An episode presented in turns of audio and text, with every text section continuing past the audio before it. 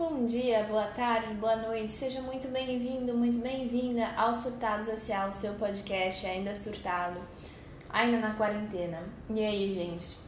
Há muito tempo atrás eu abri uma inbox para vocês me mandarem dúvidas amorosas, questões de amor, de paquera, de web paquera, de tudo mais para eu responder do alto da minha grande sapiência emocional e amorosa.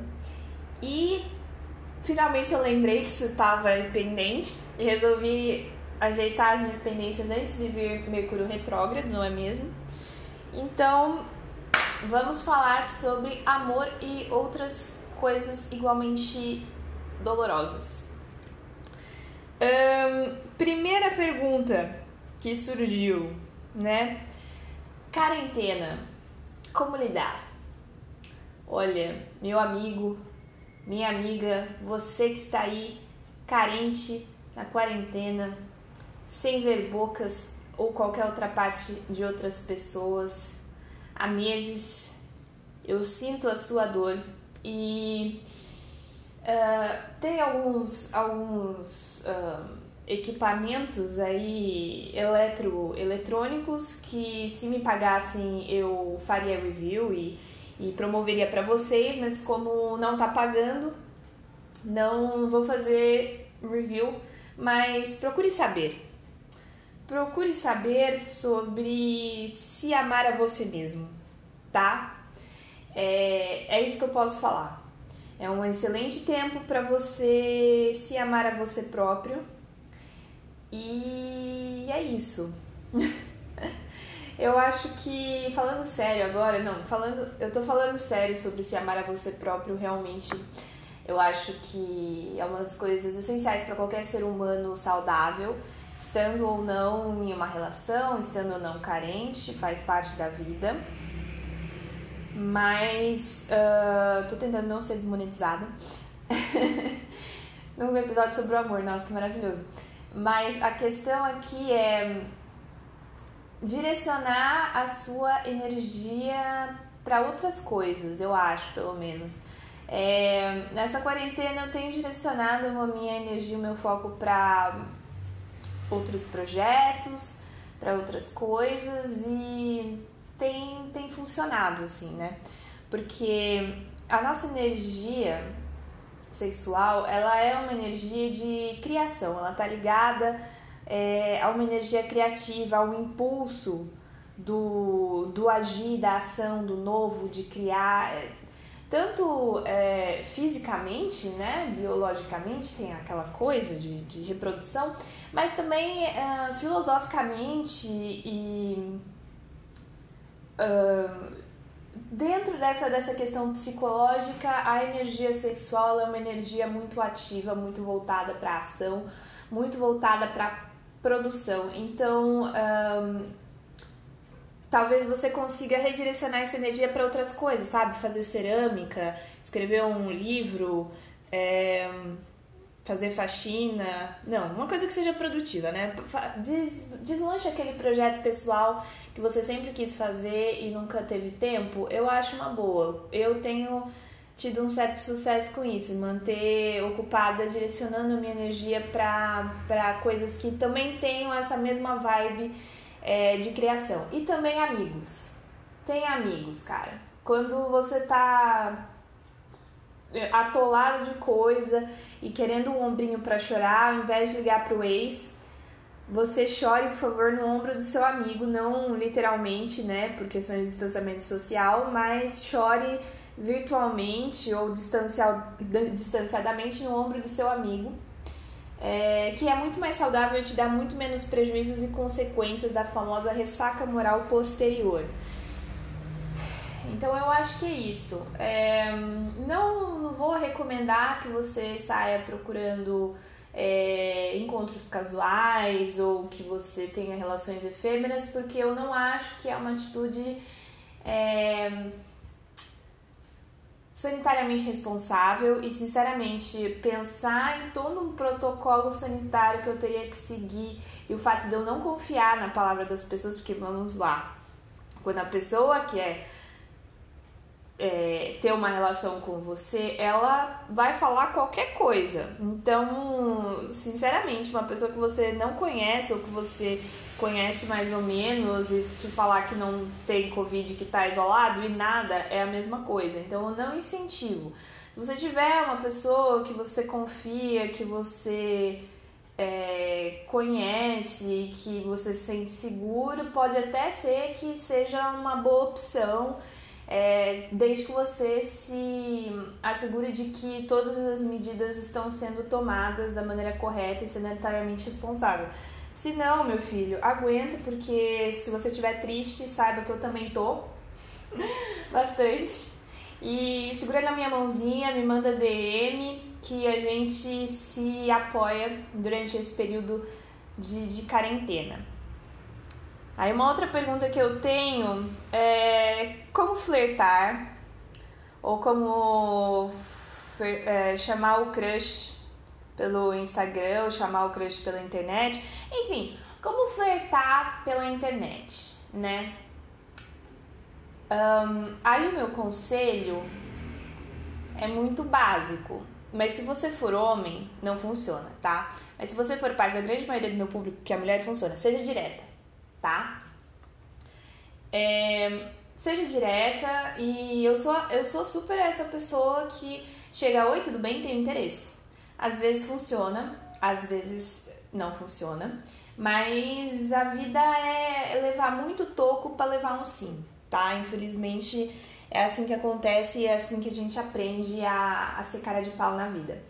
Eu sou muito cara de pau, e funciona. Se você for homem, eu sugiro você tentar uma abordagem muito mais suave, porque se você for homem hétero, né? Eu acho que homens gays que estão buscando um crush homem também não tem tanto esse problema, mas quando você é homem, você tá abordando uma mulher na internet, qualquer abordagem vai, vai deixar ela com o pé atrás. Porque assim, já recebi mensagens de pessoas assim de diversos níveis, desde oi você é casada, até mandar uma foto, uma nude, até um, uma pessoa que bate um papo de três horas depois fala, então, gostaria muito de ter um crush muito pesado em você. E assim, é sempre desconfortável.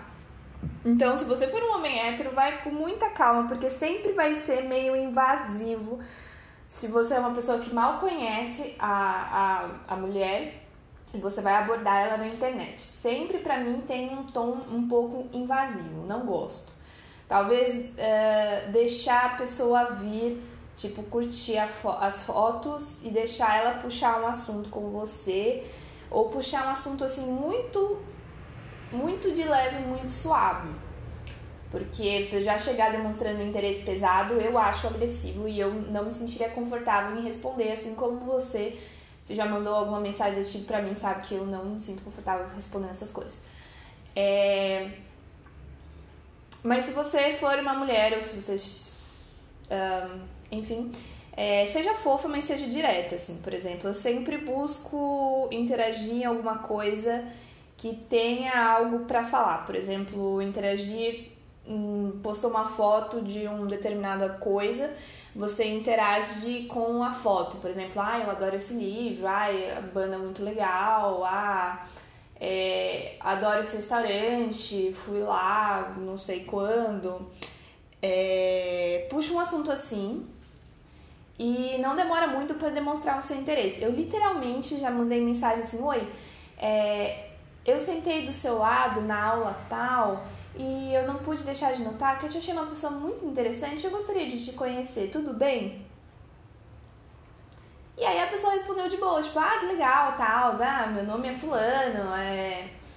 eu sou não sei o que, e, e aí, qual que é a tua, sei lá. Então, eu acho que é isso. Tem um clássico, curtir três fotos, ou, ou equivale a curtir uma foto antiga, ou responder stories com um coraçãozinho ou com foguinho. É, são os básicos para você interagir. Tem sempre os aplicativos de, de pegação, de paquera, sei lá, o seu, o seu nome específico. É, que nos leva à próxima pergunta. As pessoas ainda usam o Tinder? Um, eu acho que sim. É, na verdade, eu não sei, faz mais de um ano que eu não uso o Tinder. Eu sou uma pessoa que usou o Tinder quando ele saiu, em 2014. Depois eu usei mais um tempo. Eu, eu, a vida é contada enquanto às vezes eu baixo e desbaixo o Tinder, né? Mas faz mais de um ano que eu não uso. Eu cheguei a dar uma conferida no mercado em outros aplicativos, tipo Bumble, que eu acho que a qualidade da foto das pessoas no Bumble é melhor. Mas depois da quarentena, nesse período de isolamento, sinceramente eu queria. É... Queria dar uma olhada nos dados atualizados, porque meio que perde o sentido, né? A ideia do, de um aplicativo desses, de, de conhecer rapidamente a pessoa, meio que perdeu perdeu o objetivo no sentido de que é muito mais difícil você ter essas relações casuais com pessoas em um período de alta disseminação do coronavírus. É... Eu não sei.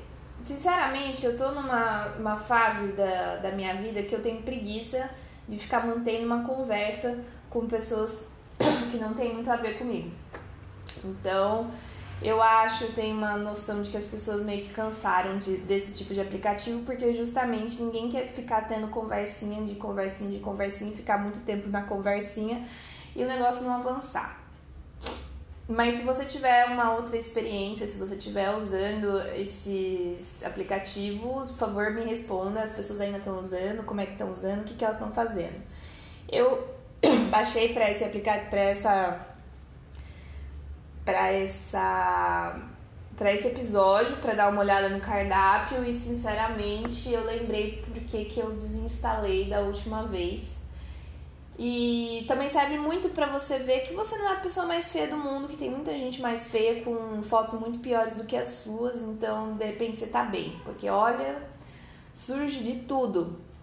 E quando eu digo de tudo é porque eu já vi muita coisa nesses aplicativos, muita coisa. Tá, tem um ótimo aqui. Como você está? Eu tô bem. eu tô bem, sim. Obrigada por vocês. É, minha vida tá indo tranquila e sozinha. Pela primeira vez eu tô muito suave.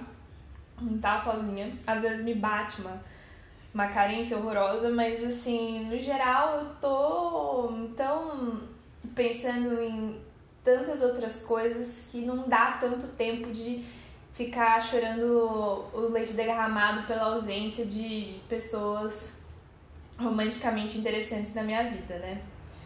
Tô, tô zerada, zero contatinho, zero qualquer coisa, mas tô feliz. E acho que é isso que importa, né? Uh, como saber se tô namorando? É, eu acho que perguntando, né? Um, existem duas coisas. Existe a pessoa que pergunta pra outra, você quer namorar comigo? Que eu acho que não tem uma data certa para perguntar. Eu acho que quando você sente, quando você tem esse desejo, você já logo fala. Que a pior coisa é você ficar é, fazendo joguinho, fingindo desinteresse ou qualquer coisa assim. Se você quer perguntar pra pessoa depois de um mês tá tudo certo, depois de seis meses também tá tudo certo. Mas uh, o outro caso é você ir desenvolvendo a relação e desenvolvendo, desenvolvendo, e aí de repente vocês estão namorando e vocês nem combinaram nada. Bom, eventualmente eu acho que é uma boa vocês uh, só passarem as claras, né? Chega num ponto em que eu gosto de, de perguntar, porque o combinado não sai caro. Esse é um grande sabedoria popular que é verdade, então para não deixar evitar situações de tipo, ah, você não pode me cobrar isso porque a gente não é nada e bababá. Eu acho que é bom você sempre jogar na honestidade, sabe? É sempre bom é, você deixar tudo claro, porque aí se também não for o que você quiser, você já pula fora e não perde tempo, tipo, não perde seis meses da sua vida com uma pessoa que não queria nenhuma coisa nem outra, muito pelo contrário, sabe? Você namorou caçado. É... Eu acho que algumas coisas são indicativos, tipo, se você nota que você está fazendo parte da vida da pessoa, então, se a pessoa teve a pachorra e o trabalho e a burocracia de te incluir nos rolês dela com os amigos dela, com os parentes, parentes sempre é muito grande. É, se, se você tá, tipo, inserido na vida da pessoa e ela não tem vergonha de falar de você pros outros, com certeza vocês estão namorando, tá? Não com certeza porque eu não posso garantir nada, droga. Mas é, é um grande indício, tá? Eu ficaria mais tranquilo em perguntar.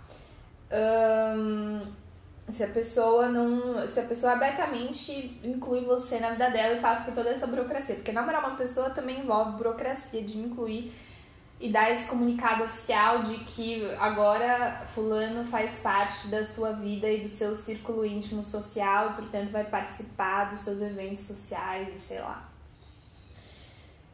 É, uma outra aqui é o que você acha que vai mudar nos relacionamentos pós pandemia?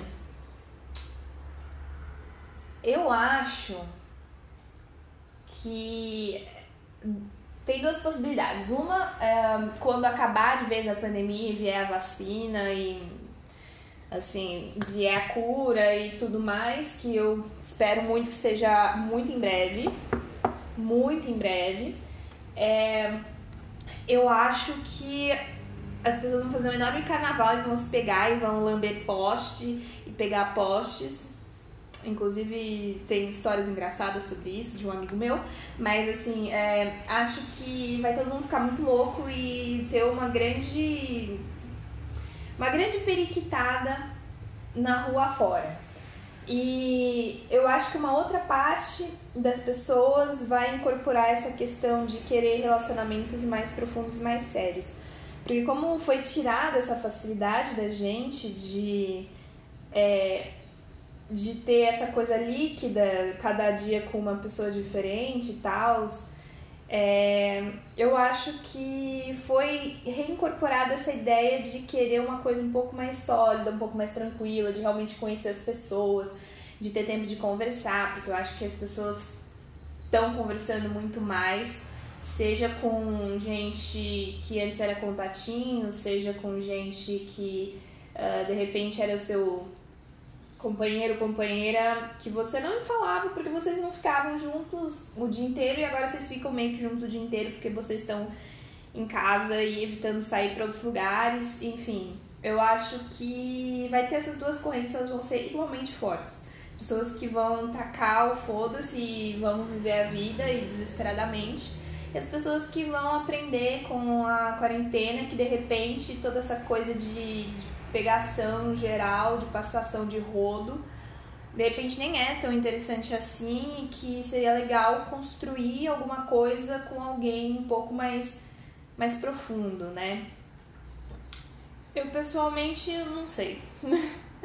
Eu acho que é uma coisa que a gente tem que esperar para ver. Também tem a possibilidade de que nada vai mudar, né? A gente sempre pode chegar nessa conclusão. Aí nós temos um combo Como saber quando morar com um mozão e casar ou morar juntos é a mesma coisa. E aqui é, eu vou ter que dar a minha opinião profissional, né? Como pessoa que trabalhou em direito de família e viu muito divórcio na vida, é, eu vou te dar algumas diretrizes. Socialmente, Casar e morar junto, acho que morou, que virou exatamente a mesma coisa, assim. Não tem, não tem nenhuma diferença, inclusive as pessoas que moram juntos frequentemente chamam seus parceiros de marido, esposa, mulher, sei lá. E cônjuge, seja lá como você quiser chamar. E, um, realmente não tem muito uma diferença. Juridicamente, a união estável já foi equiparada ao casamento e ela tem os mesmos efeitos do casamento. Então, uh, benefício de plano de saúde, de seguro de vida, é, de herança, de tudo foi equiparado. Então, juridicamente, tanto faz você ser casado ou você ter uma união estável. Coisas que me fazem preferir o casamento. Primeiro, eu gosto muito de festas. E eu, se você já foi em algum evento meu, você sabe que eu sempre dou os eventos. Então, o meu casamento vai ser um evento, vai ser uma festa, diferente de todas as outras festas que você já foi de casamento na sua vida. Então, assim, quero dar uma festa da hora no meu casamento, por isso eu gostaria de casar, mas também porque tem alguns pontos que eu acho que seriam interessantes. Primeiro, é, caracterização da união estável. Eu já vi alguns casos que é meio chato quando você, principalmente quando você separa, tá? Eu sei que ninguém mora junto nem em casa pensando em separar, mas como eu sou advogada, eu penso nisso. Sim, eu sempre penso em separação. E caracterização de união estável é um negócio um pouco complexo, né? Porque dificilmente você vai conseguir comprovar quando começou a união estável. Porque a união estável é o quê? Você morar com a pessoa com a intenção de partilhar a vida, certo? Então, eu posso, por exemplo, eu posso dizer que começou a união estável em abril e o meu companheiro pode falar que não, começou a união estável em maio. E aí, nesse meio tempo, nós adquirimos um veículo. E aí, a gente se separa. E aí, com quem fica o veículo, né? A questão é se é o veículo que adquirimos na constância da união estável e, portanto, ele tem que ser vendido e separado meio a meio dinheiro, ou se fui eu que adquiri o veículo, então ele é meu, então fica tudo para mim, sabe? Existe. Um, pode influir em alguns casos nesse sentido de quando começou a união estável e às vezes é importante para você definir, por exemplo, separação de bens. E outra coisa que eu também acho bem relevante é regime de separação de bens. Uh, a união estável tem um regime de comunhão parcial de bens, assim como o casamento, que é o regime padrão. Mas no casamento, você pode a qualquer momento mudar o seu regime de bens ou já começar casando com um regime de bens específico. Muito rapidamente, a comunhão parcial de bens significa que tudo que você tinha antes do seu casamento é seu, e a partir do momento do casamento, tudo que vocês adquirirem é partilhado entre os dois, certo? Então, se você tem um apartamento antes, um exemplo hipotético, você casou, o seu apartamento continua sendo seu, mas se você comprou um apartamento durante a vigência do seu casamento, esse apartamento é metade do seu cônjuge. E aí a questão é que na união estável também é assim, só que no casamento você pode estabelecer outros tipos de acordo com o seu cônjuge. Então, por exemplo, você pode estabelecer a separação total de bens. Durante o casamento, nós partilhamos o amor e só o amor. Porque o que eu comprar, se eu comprar um imóvel durante meu casamento, esse imóvel é meu. Se eu comprar uma coisa, é minha. E o que for do meu cônjuge vai ser do meu cônjuge. Então, assim, separadinho, bonitinho, separou, não tem problema nem de fazer partilha. Ou outros regimes de comunhão universal, ah, eu quero que tudo que é meu é seu para sempre. E aí, tudo que eu tinha antes vira seu também, ou então participação final nos aquestos, que eu acho um regime interessante, embora ninguém faça participação final nos aquestos. No casamento é mais fácil. Na união estável, você pode fazer esses arranjos, mas aí você vai ter que fazer um contrato de união estável. E sinceramente, se você for fazer um contrato de união estável, é muito melhor você simplesmente casar com papel passado num cartório, né? Porque você vai ter que registrar esse contrato de união estável num cartório, então já faz logo o ritual do casamento no cartório. Não necessariamente você precisa fazer uma festa com toda a pomposidade, etc, etc, etc. Você pode só ir no registro civil de pessoas naturais, assinar lá o papel e casar normal, você e seu cônjuge, seu mozão, e fechou a história. Então, casar e morar junto socialmente são a mesma coisa, a sociedade hoje entende que é a mesma coisa. É, juridicamente, eles têm os mesmos direitos, têm igual dignidade, é, já foi reconhecido como sendo a mesma coisa.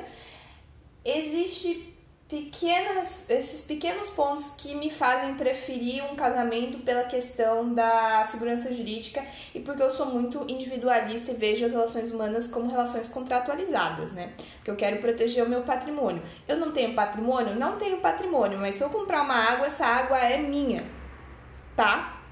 Se eu comprar uma comida, a comida é minha me processa. Eu tenho esses problemas, tá? Então, assim, na eventualidade de eu ter um patrimônio, eu quero uma maneira de assegurar que o patrimônio vai ser meu. Então, eu prefiro deixar as coisas tudo certinho, tudo bonitinho no papel passado, porque vai saber o dia de amanhã, não é mesmo? Desculpa, gente, é que tá muito seco.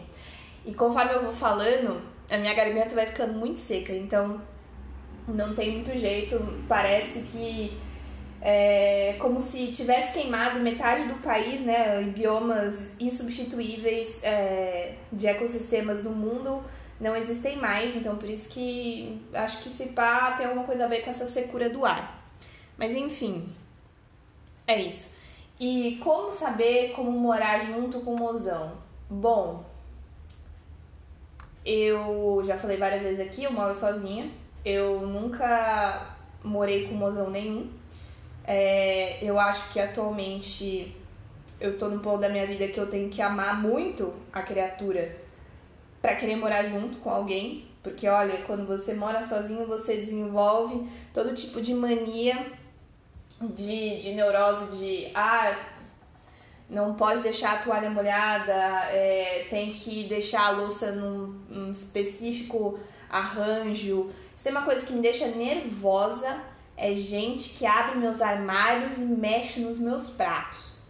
Nossa, eu fico nervosíssima quando a pessoa já chega na minha casa e já, já fica abrindo meus armários para pegar coisa. Eu falei, quem te deu essa liberdade, meu filho? A casa é minha, dá licença, esse copo aí foi eu que comprei, tá? Você tem a respeito. Você é visita, você não se atreva a ficar mexendo nas minhas coisas.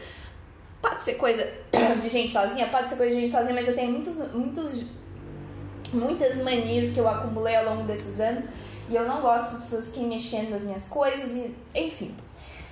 Teria que amar muito a criatura para querer morar com alguém. Mas enfim, uh, se você tem um mozão, coisas que eu acho que você tem que considerar. Primeiro, coisa de tudo, não mude por necessidade. Eu sei que muita gente casou por conta da quarentena, por exemplo, ou o clássico meu aluguel vai vencer, eu vou mudar para sua casa ou qualquer coisa assim. É, eu acho que quando você tem essa necessidade premente, pode dar certo, claro, sem problema nenhum. É, mas se você muda só por causa dessa necessidade, a chance de dar errado é grande. Então pensa muito bem no que você está fazendo. Não vai só porque surgiu aí um, um rolê e aí você tem que consertar, sabe? Uh, discuta com o seu parceiro e principalmente discuta a questão financeira.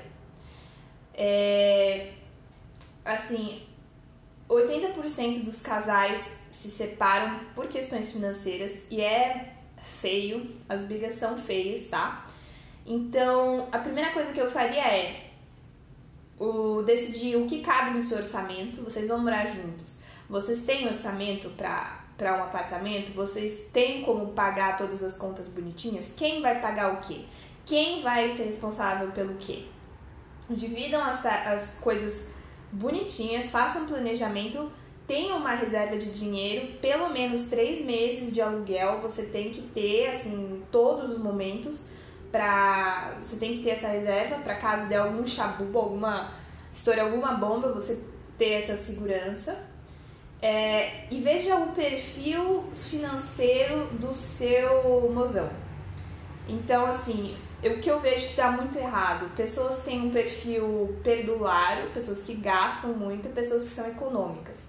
Vocês vão brigar pro resto da existência. Assim, é uma coisa que é separação na seta. Você precisa ter certeza que o seu mozão, eu estou usando aqui mozão genérico, indicando qualquer ser humano, seja uh, tenha um perfil financeiro de gasto parecido com o seu, para que vocês não briguem na hora. Resolvida a questão financeira, tenha certeza de que os dois são adultos, né? vocês têm uma relação amadurecida. Eu não iria, assim, três meses com a pessoa já mudaria, que eu acho que não dá para conhecer bem a pessoa. Mas se você conhece bem a pessoa, se vocês têm uma relação que é tranquila, eu acho que tudo bem. É, e certifique-se de que os dois sabem fazer as coisas mínimas para manter uma casa, também tem essa, né? Uh, que os dois sabem minimamente como manter uma casa, porque tá cheio de, de casal que um dos, das pessoas não tem a mínima ideia, não sabe nem fazer gelo. E aí todas as tarefas básicas de manutenção de, de um ambiente habitável acabam recaindo sobre uma pessoa só e acaba sendo bastante uh, irritante. Também assegure-se que você tem um perfil parecido. Por exemplo, se você é na lógica da limpeza e outra pessoa é muito bagunceira, também vai dar errado. Então, assim, vocês sejam razoavelmente é, compatíveis, que vocês pensem e discutam bastante a ideia e façam um acordo mesmo. Se precisar, escreve assim, como é que como planejamos viver juntos. Como vai ser a questão financeira, como vai ser o aluguel, como vai ser mobiliar a casa, onde a gente vai morar, também tem essa questão, onde fica bom para todo mundo. É... Se vocês têm ajuda de alguém, se vocês são suficientes financeiramente, é... qual o perfil de vocês, quais são os horários de vocês, porque pode ser que os horários sejam diferentes. Um... Pensar numa estrutura básica de vida, assim, de, de, de compatibilidade, porque às vezes você ama a pessoa, mas ela não não é compatível com você. No sentido assim, os horários dela são totalmente diferentes, é, o jeito dela organizar a vida dela é totalmente diferente. Então aí, ao invés de ficar em conflito com a pessoa, eu acho que é aceitar que às vezes funciona melhor com casas separadas. É, mas eu acho que é isso, eu acho que dá super certo. É só planejar direitinho e conversar bastante antes, garantir vocês estão dispostos a fazer um esforço, porque sempre vai precisar fazer um esforço, sempre vai ter que ceder, sempre vai ter um monte de coisa que você vai descobrir que a pessoa faz que você não fazia ideia, mas é ter jogo de cintura. E estou torcendo por vocês. Espero que quando acabar tudo eu possa visitar. É uma casinha maravilhosa que vocês vão ter com certeza. Então por hoje foi isso, gente. Um, agora eu vou pra diquinha da semana. E a diquinha da semana é uma série da Netflix que chama Emily em Paris, que é com a Lily Collins, é produzida pela Lily Collins. E assim, é uma série bem bobinha de uma uma moça que trabalha com marketing em Chicago e aí ela é transferida para Paris e ela tem que lidar com achar o seu lugar na empresa em Paris, como os parisienses eles são muito grosseiros, enfim, todos os estereótipos dos parisienses, da França no geral, e essa visão americanizada de Paris. Mas é muito fofo, a fotografia é muito fofa, a, os, as roupas são muito legais, é uma... Eu realmente gostei da identidade de moda da, da série. E assim, se você precisa desopilar o cérebro é uma ótima série pra, pra se ver assim e só desligar o cérebro e só ir, só ficar, ai meu Deus, coisa fofa, maravilhosa. Achei muito, muito legal. Um... Outra coisa que eu recomendo muito fazer, que tive é, um problema nas costas, é, no músculo pineal, eu sei lá, eu não, não consegui guardar exatamente qual foi o meu problema, mas não foi um problema de ciático nem de lombar. É, mas aí eu comecei a prestar muita atenção na minha postura e eu vi que o meu home office tá todo errado, basicamente, né? Que o cara, o fisioterapeuta que me atendeu, falou que tava tudo errado a exposição das coisas, então é, presta atenção na posição. Então, você precisa estar a uma altura da sua cadeira em que você não force o seu ombro para cima. Quando você vai é, esticar o braço para pegar o mouse, você não pode é, forçar o ombro para cima. O mouse tem que estar mais ou menos na direção normal do seu braço. Então eu tive que subir a minha cadeira. E para subir a minha cadeira, meus pezinhos ficam balançando, né? Porque eu não sou uma pessoa, eu sou uma pessoa de altura mediana, eu tenho 1,66. Então, se eu subir mais a cadeira para ficar no mesmo nível o, o braço do mouse, para não forçar o ombro, é, eu fico com os pezinhos balançando quando eu sento direito. Então, eu comprei é, um banquinho para apoiar o pé. E sim, é uma coisa bem assim de pessoa velha. É, e bem assim, de pessoa. Eu, eu sinceramente julgava as pessoas que faziam isso, mas realmente muda muito, porque você consegue relaxar muito mais, você não fica tenso, é, sentando errado e tensionando a sua coluna e os seus ombros de uma maneira errada. Outra coisa também subir a tela. Quando você senta certinho, a tela tem que estar tá mais ou menos no meio do seu campo de visão. E o laptop, no geral, ele tá bem abaixo, então eu também forçava muito a região da cervical para ficar olhando para baixo, que é ruim também. Então eu botei alguns livros em cima, por isso que é bom você ter vários vadiméculos aí, para dar a altura ideal. E eu achava que não ia fazer diferença e realmente fez. Então assim, procure adaptar o seu home office para ele ficar o mais ficar mais bonitinho possível a sua postura, porque eu acho que nos nas firmas em geral eles têm um pouco dessa preocupação, porque se você se machucar, é uma, uma, uma doença desenvolvida pelo trabalho. E aí os, você pode processar as pessoas, tal, porque você desenvolveu uma lesão por esforço repetitivo, né? Uh, quando você está no home office, um, meio que é a sua responsabilidade, né? Porque você montou o seu home office, então é, não sei juridicamente se você consegue ainda atribuir ao empregador isso, porque deveria ter te fornecido equipamento, etc. Mas o que eu posso te falar é: tenha atenção e cuidado com a sua coluna, porque dor de coluna é horrível. É uma coisa que às vezes eu ficava em capacidade de pensar, porque estava pensando insanamente um lado da, do meu corpo. Então, tente adequar ao máximo a ergonomia do seu local de trabalho. Eleva a cadeira para ficar no mesmo nível da mesa, eleva as telas para que elas fiquem no mesmo nível dos seus olhos, você não precisa ficar abaixando o pescoço. Compre um banquinho para firmar os pés bem no chão, né? Enfim, tome cuidado da sua coluna e beba água, porque tem muito pouca umidade, os níveis de água estão muito baixos, então beba muita água também, porque eu mesmo já ficar falando todo esse episódio sozinha já me deu um, um ataque de secura na garganta que não tá sendo fácil. É isso, gente, mais um episódio. Se você gostou, se você tem outras dúvidas ou outras sugestões, me manda inbox, me manda DM. É, eu tenho o arroba meu linkado. É, adoro receber feedback das pessoas, adoro gente que me encontra e fala que gostou do, de algum episódio. Vamos formar essa comunidade surtada nesse Brasil para passar os nossos surtos coletivamente. E até o próximo episódio.